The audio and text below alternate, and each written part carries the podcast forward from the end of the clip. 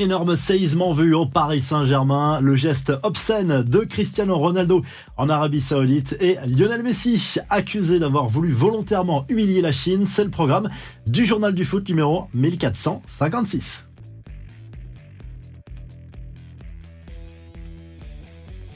L'annonce a fait l'effet d'une bombe après des mois de conflit avec la mairie de Paris qui refuse de vendre le Parc des Princes. Nasser El Khalifi l'assure, le PSG va quitter son enceinte historique à moyen terme. C'est fini. Maintenant, on veut bouger du parc, a lâché le dirigeant qatari.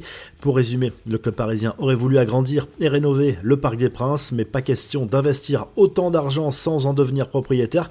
Désormais, le champion de France vise la construction d'un nouveau stade, mais les terrains aussi grands et disponibles sont rares dans la capitale. En attendant, le PSG pourrait louer le Stade de France, à moins qu'il ne s'agisse d'un énième coup de bluff dans ce dossier. Cristiano Ronaldo perd encore ses en Arabie Saoudite, visiblement agacé par la défaite de son équipe contre Al Hilal 2-0 en match de préparation. La star d'Al Nasser est d'abord sortie de ses gonds en répondant aux supporters qui le chambraient en scandant le nom de Messi. Je suis ici, pas Messi, a-t-il lancé en direction des tribunes. Ce qui fait polémique, c'est surtout son geste obscène au moment de regagner les vestiaires. CR7 a frotté contre son entrejambe un maillot adverse jeté par les supporters rivaux avant de le lancer en l'air. Les infos en bref, le tirage au sort de la Ligue des Nations, les Bleus ont hérité d'un groupe très relevé, ça promet de belles affiches contre l'Italie et la Belgique. Israël est également dans le groupe de la France. Premier match le vendredi 6 septembre contre la Squadra Azzurra. Autre tirage au sort, celui de la Coupe de France. Voici les affiches des quarts de finale. Gros choc entre le PSG et Nice au Parc des Princes fin février. Lyon recevra Strasbourg. Rouen, tombeur de Monaco, accueillera Valenciennes et Rennes ira défier Le Puy.